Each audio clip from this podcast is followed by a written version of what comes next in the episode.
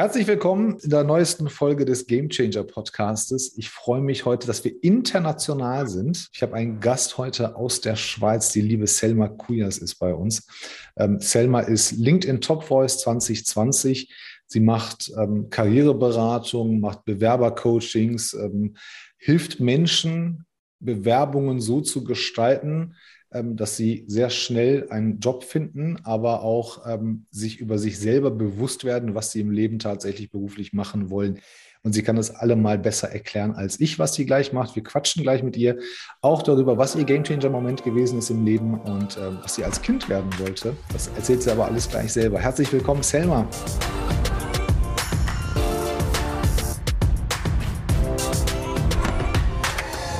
Lieber Teuger, vielen, vielen Dank für die Einladung. Schön, dass ich dabei sein darf und gerne erzähle ich ein bisschen über mein Wirken als Bewerbungsqueen.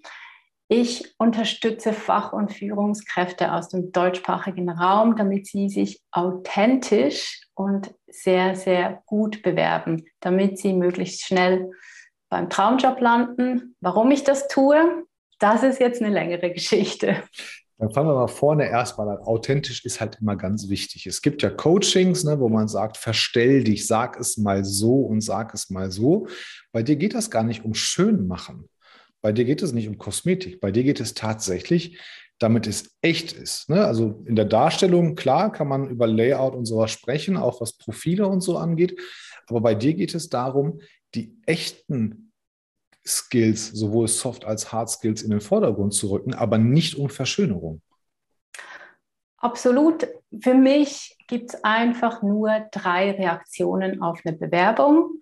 Und das heißt, ja, den laden wir ein. Nein, der bekommt eine Absage. Und wow, das ist unser Wunschkandidat. Und es ist genau dieses Wow, das ich aus den Leuten herausholen möchte weil wenn es wow ist, fühlt es sich richtig gut an und zwar für beide Seiten.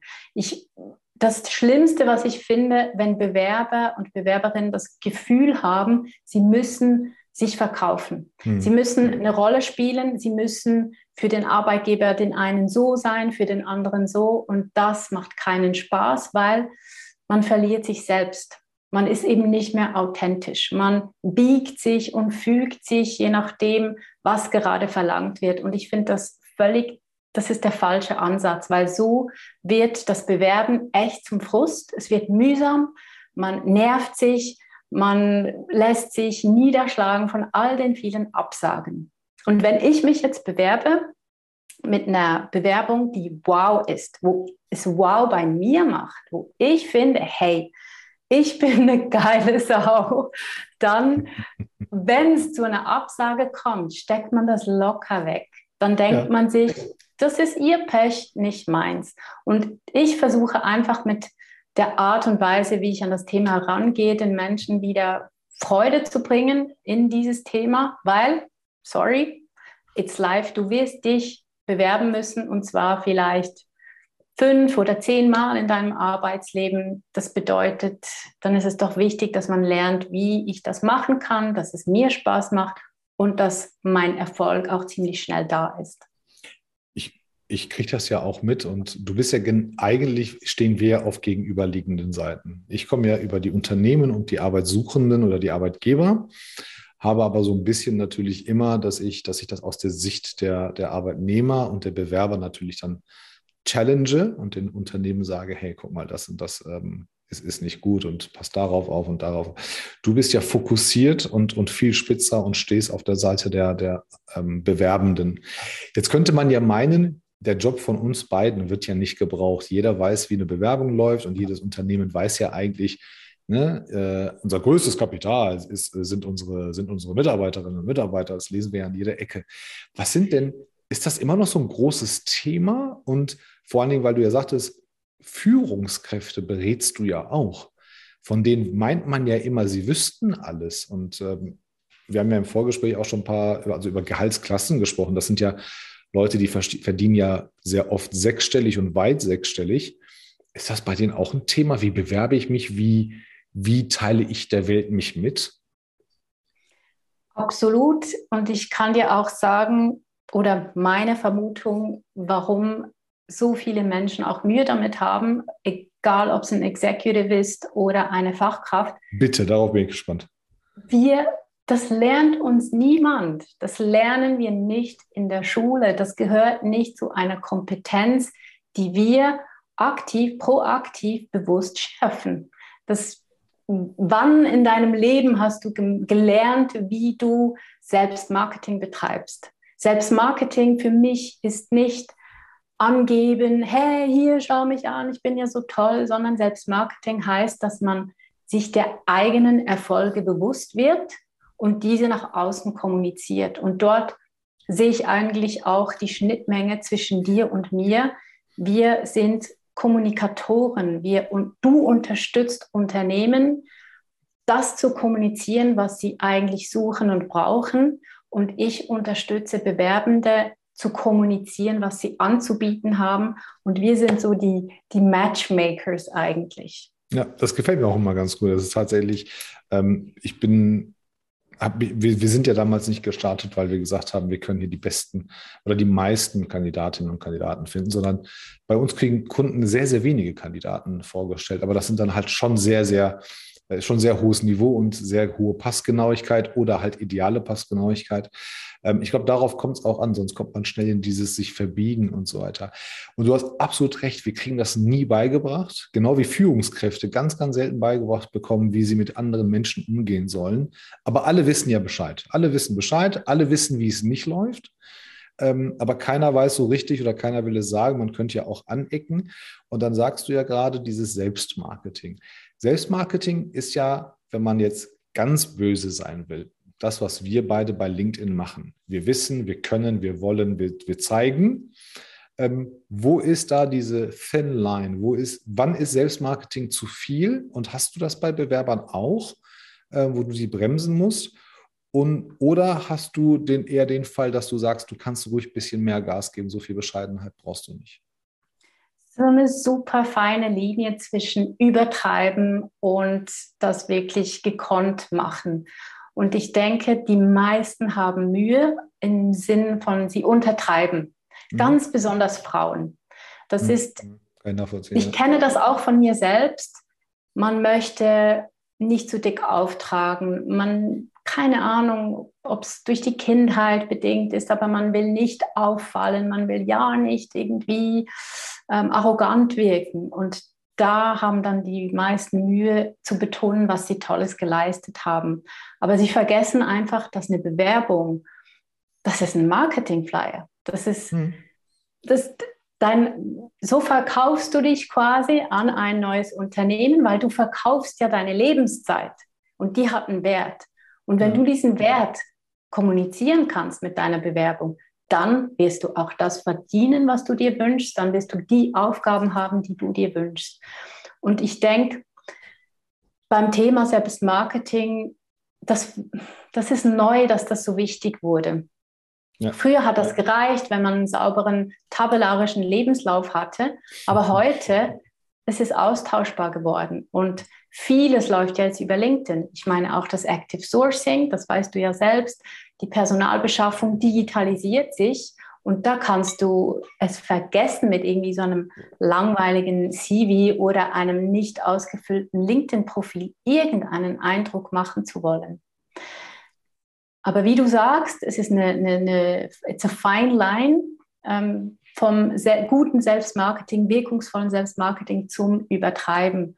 Und hier ist einfach mein Tipp, da sind wir wieder bei Authentizität. Es muss sich für dich stimmig anfühlen. Ich kenne so Alpha-Menschen, die super gerne betonen, wie toll sie sind. Und wenn man das liest, könnte man meinen, puh, der trägt jetzt aber dick auf. Aber es gehört zu seiner Natur, es ist sein Charakter. Und dann finde ich es völlig okay. Wenn aber die graue Maus plötzlich mhm. Sachen schreibt, die nicht zu ihr passen und dann sitzt sie im Vorstellungsgespräch und ist wieder ganz schüchtern und zurückgezogen, dann ist das nicht authentisch. Ja, wir kriegen das ja auch, also ich kenne das so, ich habe das nie beigebracht gekriegt. Ne? Und wir kriegen ja auch ganz, ganz viel von den Eltern immer mit. Ähm, dass man nicht so viel über sich selber reden sollte und lass lieber die anderen sprechen. Und das potenziert sich über das Leben. Ne? Du wirst halt größer und kannst dich eigentlich irgendwann nicht mehr über die guten Noten freuen, weil man das ja nicht macht. Das ist ja Angeberei. Und irgendwann verwischt das Ganze. Irgendwann verlernst du es und unterscheidest du noch zwischen guter, positiver Bescheidenheit, die man, die, die, die Menschen gut machen und Arroganz. Ähm, und manchmal will man aber wirklich in die Welt hinausschreien, dass man richtig gut in einer Sache ist. Das ist tatsächlich so. Ähm, und das merkt man auch bei, bei, bei Coaches und bei oder in Coachings. Ähm, schöne Grüße hier an der Stelle an Kevin Meyer, der sich rein auf, auf Personal Branding zum Beispiel spezialisiert hat, mit dem ich zusammenarbeite. Der hat nicht geschrien. Alle, die mich angeschrieben haben, waren so laut. Wir machen das, wir machen das. Du kriegst Leads, du kriegst das, das, das. Und er war der Einzige, der gesagt hat, wir schauen mal. Also ich, wir können mal gemeinsam was machen. Das Ergebnis wird sicher gut. Aber nicht er macht es, sondern er hat gesagt, du musst das machen. Ich kann dir nur helfen und zeigen. Und das machst du ja eigentlich auch. Ne? Also ich hab, wir haben ja gemeinsame Kontakte. Und ehrlicherweise, ich sage das nicht, weil du heute hier bist, ich habe noch nie von jemandem, der mit dir gearbeitet hat, was Schlechtes gehört. Ganz im Gegenteil. Ähm, nee, ist, ist so. Ähm, und ich habe aber letzte Woche, glaube ich, einen Post mal gelesen, wo, wo jemand dich angegangen ist und das parierst du ja viel besser, als ich es kann. Ich werde ja dann relativ schnell auch ungeduldig. Aber wie geht man damit um? Ich meine, Bewerbungsqueen, ja, den, den Titel hast du dir ja noch nicht mal selber gegeben, das weiß ich ja. Aber da kriegst du so einen Titel verpasst und der stimmt auch noch, mit dem du ja selber nicht öffentlich angibst. Und dann kommen aber hier und da Leute, ähm, Merkst du das? Kriegst du diese Kritiker mit oder ist dieser die Freude über den Erfolg der ganzen Teilnehmer bei dir und deiner ganzen Kundinnen und Kunden, ist der so groß, dass man diese Kritiker nicht mehr hört? Das ist ein sehr wichtiges Thema und ich muss gestehen, ich bin dort auch reingewachsen. Am Anfang hat mich das ziemlich mitgenommen, weil auch wenn ich mittlerweile super viele Kommentare unter meinen Post habe und viele Nachrichten bekomme, ich lese jede Zeile und ich Sehr schaue mir den Menschen an. Ich gehe zum Beispiel auch auf das Profil und versuche herauszufinden, aus welcher Ecke hat jetzt diese Person den Pfeil geschossen, damit ich seine Motive verstehe und das auch relativieren kann. Gerade ein Beispiel von heute, als mir jemand unter einem Post ähm, geschrieben hat, das sei nur Clickbait, habe ich mir überlegt, okay, ist ein valides Argument, könnte Clickbait sein, aber ist es nicht, weil meine Intention eine andere war. Und ich bin dann auch auf dieses Profil und habe gesehen, dass das ein Mann ist, der Business Coachings nur für Frauen anbietet und habe mir dann so überlegt, hm, von der Positionierung jetzt nicht so ideal. Ich als Frau würde wahrscheinlich jetzt gerade nicht zu dir. Ja, das ist es. Ähm, vielleicht hat er irgendwie Nöte und bekommt keine Kunden und kommentiert dann, weil er vielleicht auffallen möchte. Ich weiß es nicht. Jeder hat seine Motive. Ich versuche es einfach zu verstehen. Aber die entlarven sich ja dann auch selbst in dem Moment. Ne? Das ist das. Also wenn ich, wenn ich Coach für Frauen bin oder weibliche Führungskraft, was auch immer, ja, dann, dann, also ich verstehe auch nicht, warum die dann nicht direkt eine Nachricht schreiben und sagen, hey, guck mal dein, mhm. dein Post. Auf der anderen Seite, wenn man zwei mal zwei zusammenzählen kann, ich meine, du hast, weiß nicht, über 20.000 Kontakte und Follower. Ähm, es liegt in der Natur der Mathematik, dass unter deinen Postings einfach mehrere hundert Likes und Kommentare stehen, weil einfach die Reichweite da ist. So viele Leute sehen dich, sehen deine Beiträge. Ähm, da werden jetzt nicht zehn Kommentare da stehen, einfach weil du so viele Follower hast. Ja. Das, ja, also ich, ich versuche immer zu relativieren. Also weißt du, irgendwie Menschen, die Dinge schreiben oder sich die Zeit nehmen, negative Dinge zu schreiben, die tun mir per se leid. Ich habe wirklich echtes Mitleid. Und ich kann mittlerweile das auch aus der Distanz betrachten. Ich, wie gesagt, ich gestehe, früher habe ich es sehr persönlich genommen, weil man wächst in diese Rolle rein. Wir werden ja nicht, das lernt uns auch niemand. Hm. Der Umgang mit Trolls und Haters auf Social Media, da muss man wirklich so Erfahrungen sammeln. Ich habe sicher auch schon auf eine Art und Weise gekontert. Ich habe es dann vielleicht gelöscht, weil ich am nächsten Tag, Tag gesehen habe, ach nee, jetzt bist du zu weit und so. Äh, ist eine Reise, ist ein Learning. Aber im Allgemeinen bin ich auch froh, wenn ich kritische Feedbacks bekomme, auch in den Kommentaren, weil es hilft mir, mich selbst immer wieder zu reflektieren, weil ich, es ist immer diese Sender-Empfänger-Geschichte, geht mhm. auch bei der Bewerbung um das genau Gleiche. Wie sende ich meine Informationen? Wie werden sie empfangen? Und wo kann ich Einfluss darauf nehmen? Daher macht es mir wirklich nichts. Im Gegenteil, es ist gut, wenn ich mal eine andere Sichtweise vorgeführt bekomme. Aber nichtsdestotrotz my post, my rules. Wenn ich ja. kommentieren möchte, mache ich das. Wenn ich den Post löschen will, lösche ich ihn. Ja, ist so. Oder ähm, den Kommentar. Bin ich, bin ich ganz bei dir. Du bist halt, also wir, ich glaube, wir beide kommen sehr stark über die Empathie, beziehungsweise die Empathie ist bei uns beiden sehr ausgeprägt. Ich habe das Gefühl, bei dir um einiges mehr. Ähm, also du hast, du hast, also wir beide, also wir, ich kenne dich länger, oder ich kannte dich schon, bevor wir beide uns kannten, sagen wir es mal so. Ne? Also du kommst bei LinkedIn nicht an dir vorbei. Ähm, aber, aber so richtig Kontakt haben wir ja noch nicht so lang, seit langer Zeit. Ähm, aber ich habe von Anfang an das Gefühl gehabt, die ist genauso, wie ich das vermutet habe und wie ich das gelesen habe. Und eigentlich ist sie noch netter, noch lieber, noch freundlicher. Ähm, wusstest, wann, wann, hast du das, wann hast du das begriffen? Wann war dir das bewusst, dass du, dass du Menschen besser verstehst als andere? Und muss man das können, wenn man deinen Job machen möchte? Muss man das können? Das weiß ich nicht, ob man es können muss, aber es hilft. Ich sage ja, sehr. aber ich lasse dich erstmal. Es hilft natürlich sehr. Ich kann dir sagen, ich denke, Menschen, und dazu kenne ich dich jetzt zu wenig, aber Menschen, die vieles erlebt haben in ihrem Leben, unten durch mussten, Challenges geschafft haben, die haben automatisch, denke ich, ein höheres Maß an Empathie für andere, weil sie vielleicht mal unten waren oder schwierige Zeiten durchlebt haben. Ich kann jetzt hier nur für mich sprechen. Ich habe ein interessantes Leben gehabt bisher. Ich könnte ein paar Bände schreiben. Und das hilft mir eigentlich auch, in die, mich in die Situation meines Gegenübers zu versetzen. Und zwar vom Tellerwäscher bis zum CEO. Und ich denke, ich greife dort einfach auf Erfahrungswerte zurück, weil ich reich beschenkt wurde mit vielen erinnerungswürdigen Momenten, negative wie positive. Und das hilft mir eigentlich, mich einzufühlen in mein Gegenüber.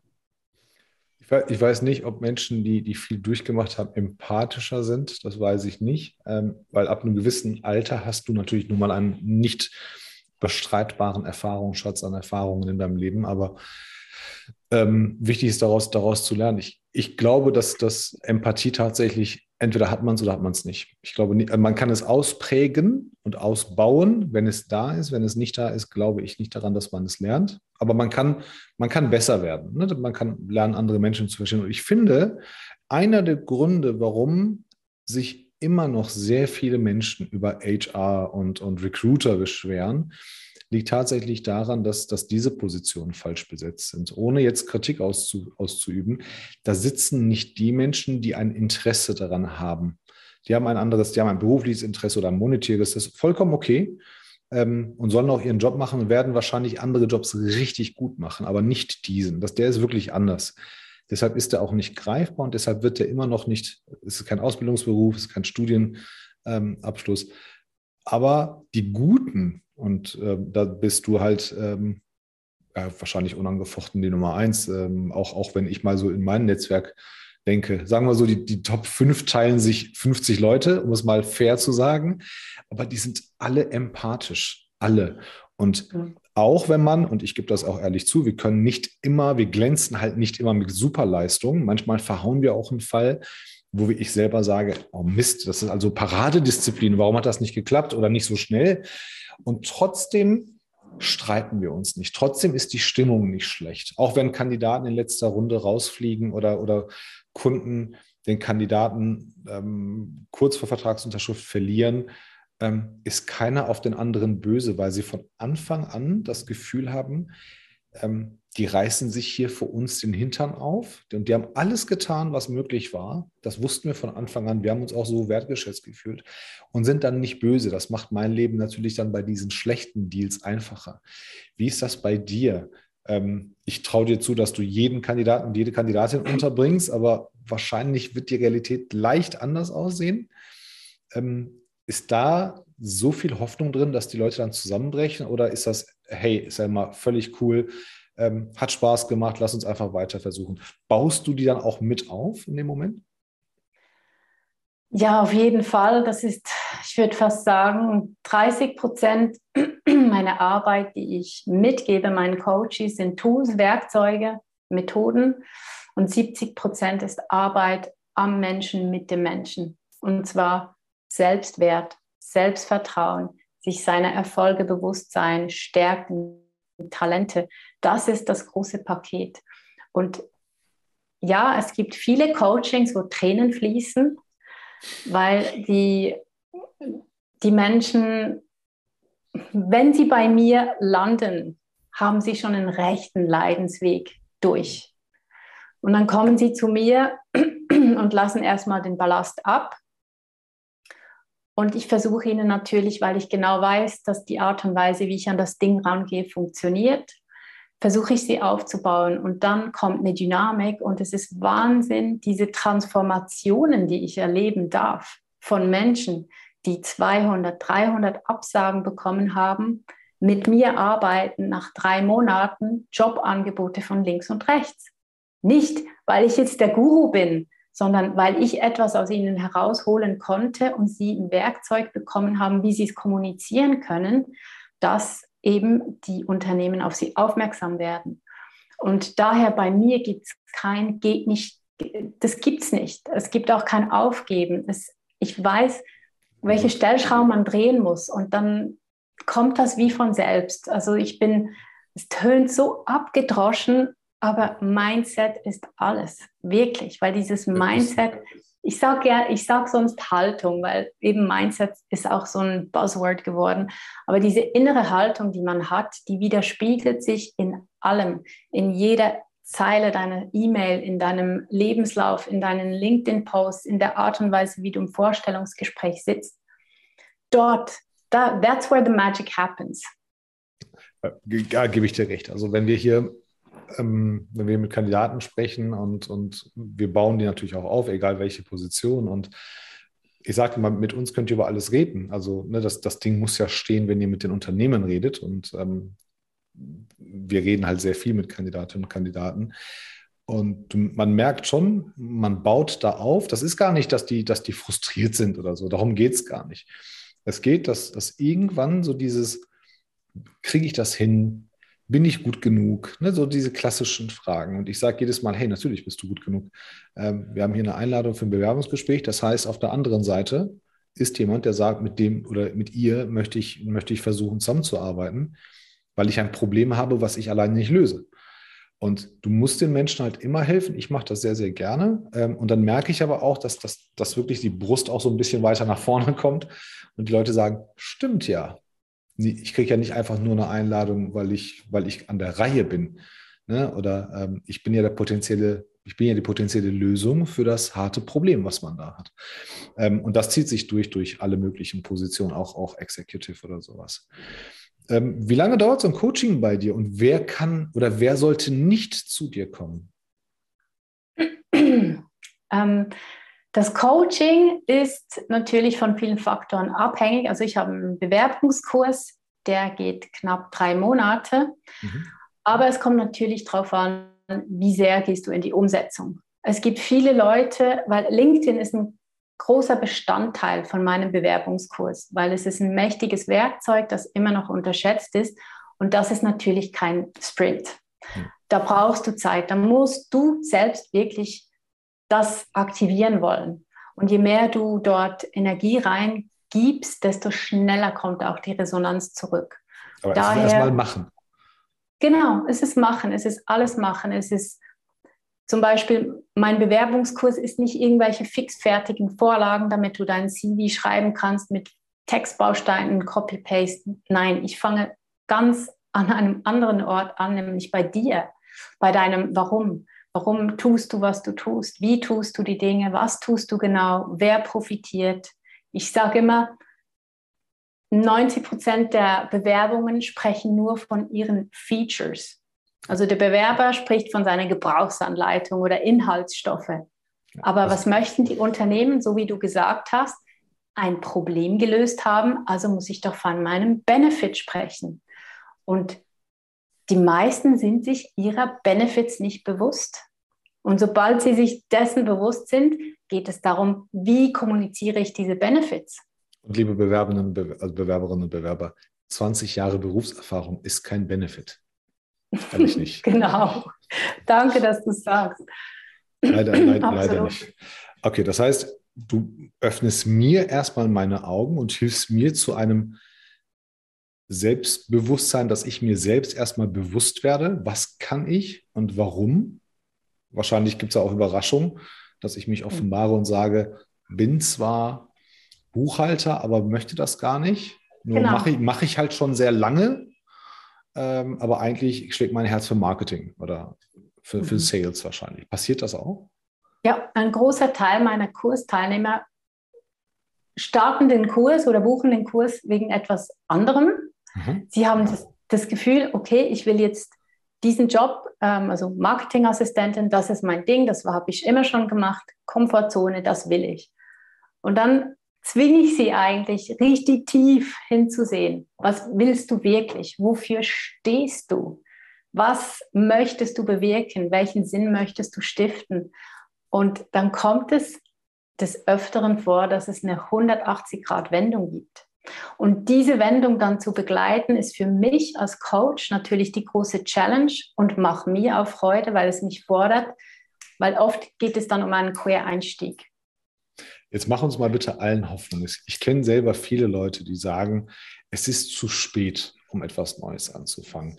Das, mich wird ja keiner nehmen. Ja? Bleiben wir bei dem Beispiel, ich habe zehn Jahre Finance-Erfahrung, wäre gerne Marketing oder wäre gerne im Einkauf. Ähm, da nimmt mich doch keiner. Wie kriegst du die Kurve, dass die Leute ohne, ohne, ohne Rückschritte umswitchen, einfach den, einen anderen Zug äh, einsteigen und, und weiterfahren. Wie kriegt man das hin? Weil Unternehmen denkt ja einfach nur, komisch, der hat ja zehn Jahre Finance gemacht, jetzt will der Marketing, den nehmen wir nicht. Das wäre ja so die erste Annahme. Mhm. Wie, wie, wo ist da die Magic Source? Also es gibt für mich drei wichtige Punkte, um diese Frage zu beantworten. Erstens musst du wirklich dieses starke Warum in dir spüren. Warum möchte ich jetzt den Switch machen? Und nur so entwickelst du eine emotionale Story, warum du diesen Schritt machen möchtest. Jetzt geht es darum, dass du natürlich das Ding strategisch angehen möchtest. Du kannst nicht erwarten, sagen wir, du bist Product Manager und möchtest jetzt völlig quer einsteigen in als Beispiel, ich weiß nicht, Pflegeberuf oder was auch immer du kannst da nicht deinen Product Manager CV senden und, und denken, oh, okay, die stellen mich ein zu gleichem Gehalt etc. pp. Also du musst eine Strategie haben plus Vorurteile entkräften. Das ist für mich der große Hebel. Das ist Menschen lästig, oder? Und ja, aber es ist klar, ich verstehe es, Unternehmen haben Angst. Die wollen eine Stelle besetzen zu den geringsten Kosten so schnell wie möglich. Immer. Und jetzt kommst du als Paradiesvogel hereingetanzt und hast das Gefühl, man nimmt dich, empfängt dich mit offenen Armen. Nein, das, die, das Leben ist kein Ponyhof leider. Und daher musst du die Bedenken abfedern, die ein Unternehmen haben könnte. Und jetzt kommen wir zum großen Punkt eigentlich. Du musst bereit sein, Kompromisse einzugehen. Und das sind viele Menschen nicht, die den Quereinstieg machen möchten. Sie sind nicht bereit, ein tieferes Gehalt zu akzeptieren. Sie sind nicht bereit, gewisse Lebensvorzüge zu opfern. Es ist ja unkomfortabel. Nicht, ja, aber es wäre auch nicht, es ist ja nicht dauerhaft, aber es geht darum, je, je tiefer meine Lebenskosten und meine Ansprüche an Urlaub, Auto, whatever, desto mehr Freiheit habe ich, meine Karriere selbstbestimmt zu gestalten. Und das ist eine Frage der Prioritäten. Möchte ich lieber in meinem fetten BMW rumfahren, der mir, keine Ahnung, 1000 Euro Leasing im Monat kostet? Oder arbeite ich lieber in einem coolen Startup, vielleicht nicht so viel Gehalt, aber die Arbeit fühlt sich nicht mehr nach Arbeit an, weil ich so gerne arbeiten gehe. Das, das, heißt, du machst nicht nur Bewerbungshilfe, gleichzeitig machst du auch Persönlichkeitsentwicklung und Lebenshilfe eigentlich. Es gibt ja, ja diese Geschichten von Leuten, die ihre Kosten runterdrehen für einen begrenzten Zeitraum, um dann sehr angenehm zu leben. Also ich habe sogar eine Geschichte gelesen von einer 34-jährigen Frau, die so viel gespart hat, weil sie wenig ausgegeben hat, dass sie jetzt einfach nur noch ihr Leben genießt, äh, arbeitet nicht mehr. Äh, es ist, ist das, das funktioniert.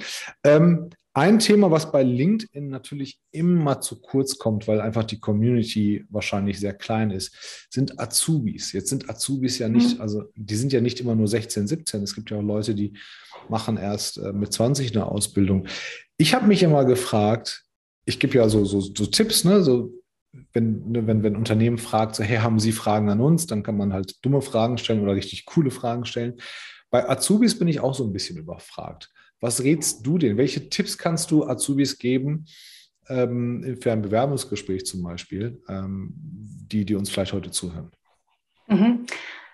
Ich kann sehr gute Tipps geben, denn bevor ich Bewerbungsqueen wurde, war ich Jobcoach für junge Erwachsene. Ah. Das heißt, genau, also meine Klienten waren zwischen, zwischen 16 und 25 Jahre alt. Plus habe ich selber zwei junge erwachsene Kinder. Meine Tochter ist 21 und ich begleite sie natürlich schon lange und berate sie.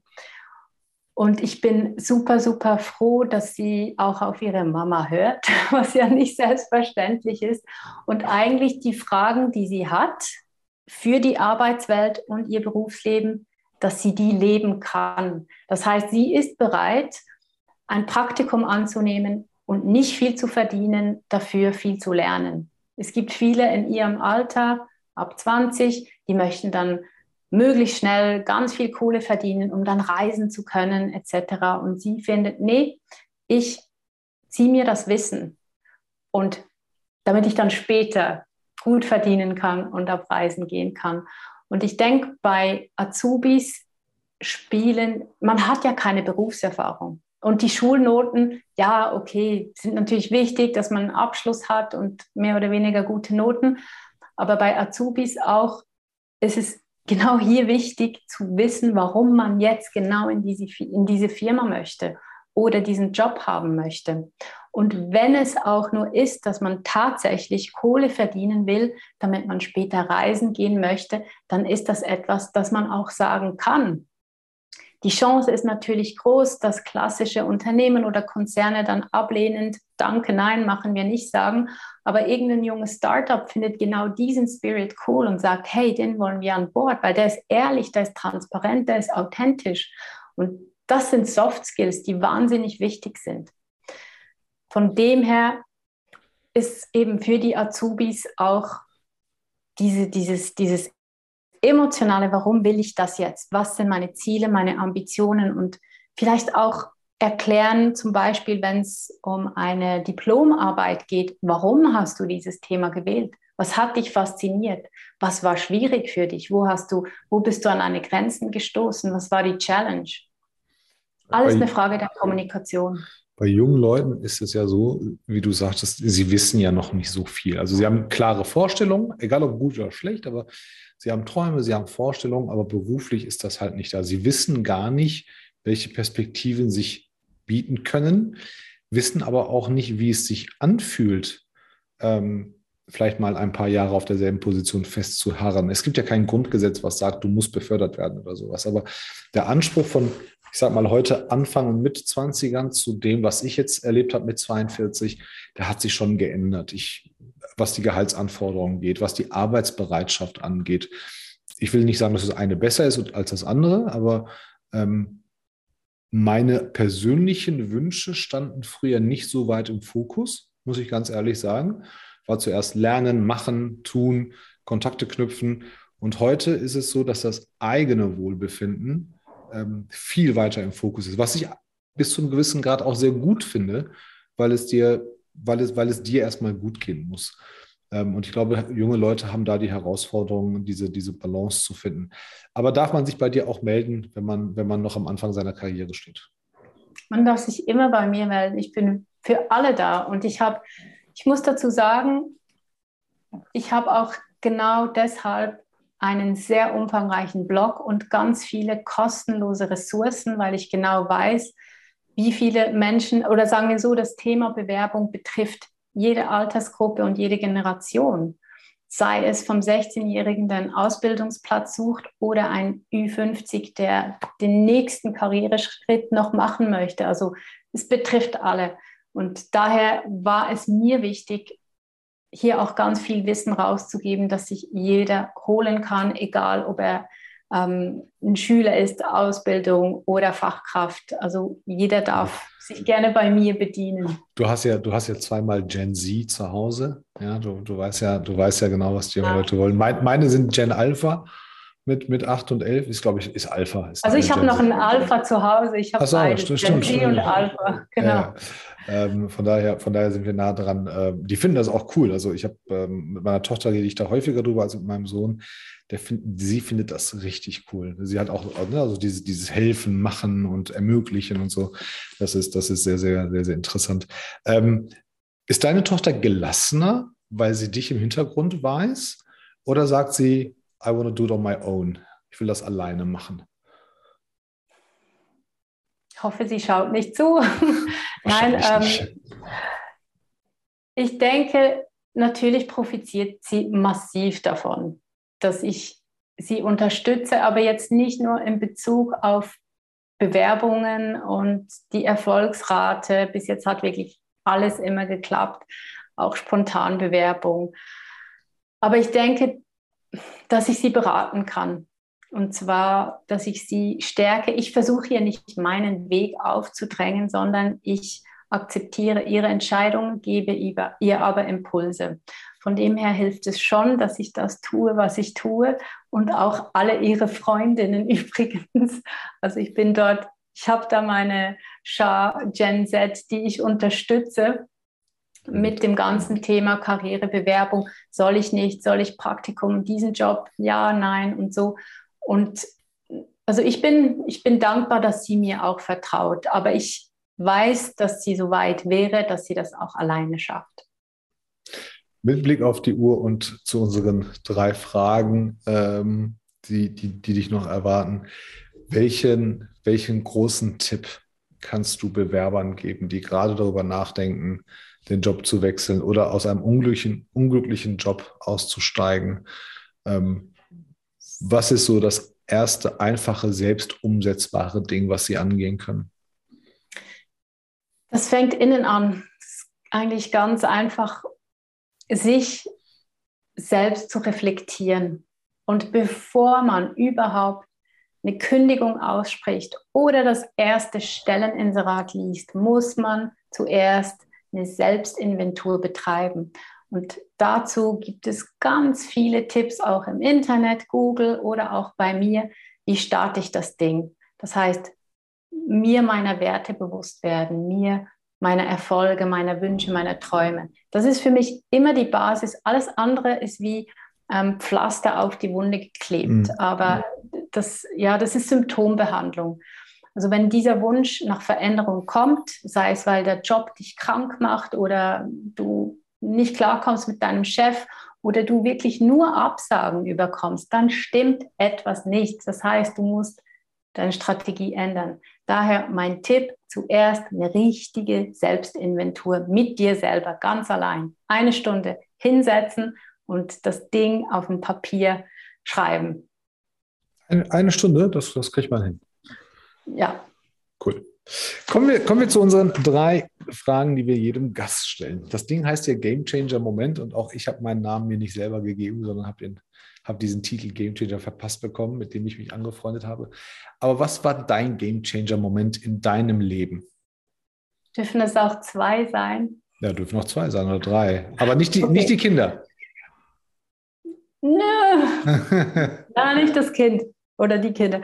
Nee, es sind zwei, die sehr eng miteinander verknüpft sind, aber doch so verschieden. Und zwar geht es eigentlich um Leben und Tod.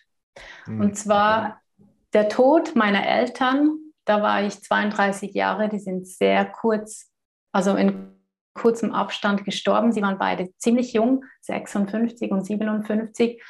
Und das war für mich ein Game Changer Moment insofern, man hat sowieso als Kind das Gefühl, die Eltern sind unsterblich und plötzlich diese Illusion, die kaputt ist. Und dann die Realisation der Zeit. Was ist Zeit? Was ist Lebenszeit? Wie viel Lebenszeit habe ich noch? Mit was kann ich rechnen? Und das hat bei mir sehr viel bewegt und ist mitunter ein Grund, warum ich heute Bewerbungscoach bin, weil ich möchte, dass die Leute ihre Lebenszeit glücklich, sinnvoll und zufrieden einsetzen, weil sie sehr kurz ist. Das war einer der Game Changer Momente und der andere ist eben so nah, ich muss es leider sagen, die Geburt meines dritten Kindes, weil das, da war ich in einer, ich sage nicht Midlife Crisis, aber ich, es, es hat in mir eine Veränderung ausgelöst, dieses dritte Kind. Und zwar auch wieder im Hinblick, was will ich mit der restlichen Zeit noch machen in meinem Berufsleben? Und da hatte ich mich zu einem Quereinstieg entschieden. Und das war definitiv ein Gamechanger-Moment, weil ich heute hier da stehe, mit dir spreche und extrem angekommen bin und zufrieden bin mit dem, was ich tue. Sehr gut. Was ist dein Power Skill? Ich ahne es, ich glaube, ich weiß es auch schon, ähm, aber was würdest du sagen, ist dein Power Soft Skill? Wenn du dir einen aussuchen darfst. Empathie ist so. Und die Empathie, ja. die Empathie muss ich sagen, das ist für mich Benzin, also wie Kraftstoff, weil das, die Empathie befeuert mich auch immer das Beste zu geben für meine Kunden oder für meine Freunde oder meine Familie. Und ist, glaube ich, ein sehr, sehr guter, guter Antrieb. Also emotionale Intelligenz und, und gepaart mit Empathie, finde ich, ähm, das merkt man, das spürt man auch bei Menschen. Davon kann man auch nie zu viel haben. Absolut. Und ich gebe dir insofern recht, ich bin mir nicht sicher, ob man Empathie lernen kann.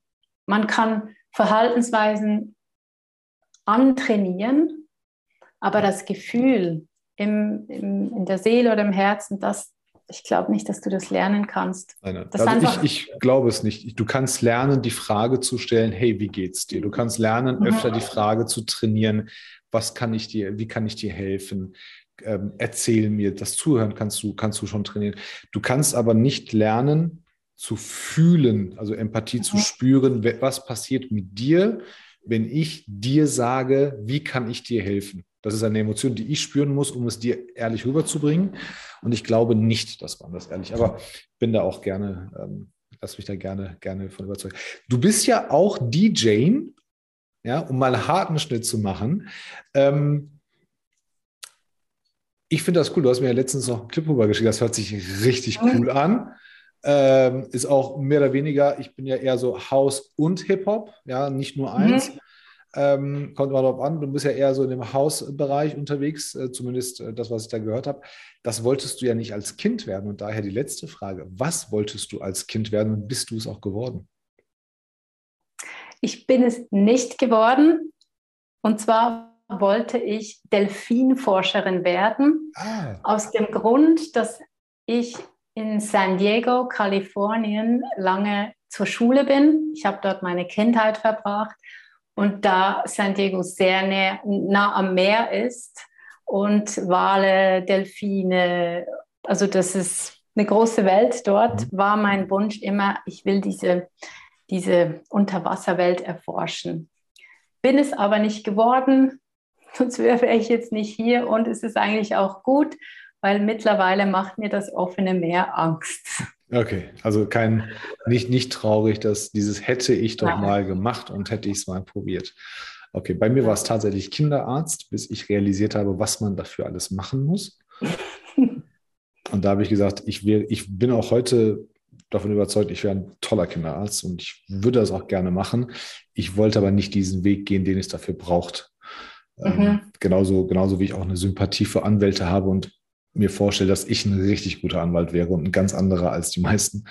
Aber ich will diesen Weg nicht gehen müssen, den Anwälte gehen müssen, um Anwalt zu werden. Also von daher. Aber Delfinforscherin ist cool. Das habe ich schon lange, lange nicht mehr gehört. Ähm, mhm. Oder habe ich das überhaupt mal? Ich, nee, ich glaub, ich, ah, wir hatten ganz viel. Wir hatten die Klassiker natürlich, Feuerwehrmann, Polizist, Pilot. Ähm, Prinzessin Königin hatten wir schon, natürlich ähm, Fußballer hatte ich schon, ähm, ich hatte aber auch Astrophysiker, ich hatte auch schon Astronaut, ich hatte schon ähm, Tiefseetaucher. Wir hatten ganz, ganz viele solche Sachen. Ähm, Delfinforscherin noch nicht.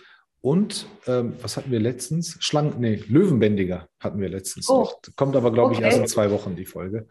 Ähm, war, war auch schon da. Ähm, und, aber das Gute ist, und da freue ich mich für jeden Einzelnen, keiner ist traurig darüber, dass er es nicht ge ge geworden ist. Mhm. Ähm, haben aber hier und da reinschnuppern können oder haben sich teilweise ne, das auch mal erlebt. Also wenn du mal mit Delfinen geschwommen bist, dann weißt du, wie es ist und das reicht dann in dem Moment oft auch. Mhm. Ähm, das ist nicht der dramatische Verlauf des Lebens und keiner ist, ist gefährdet, nur weil er es nicht geworden ist.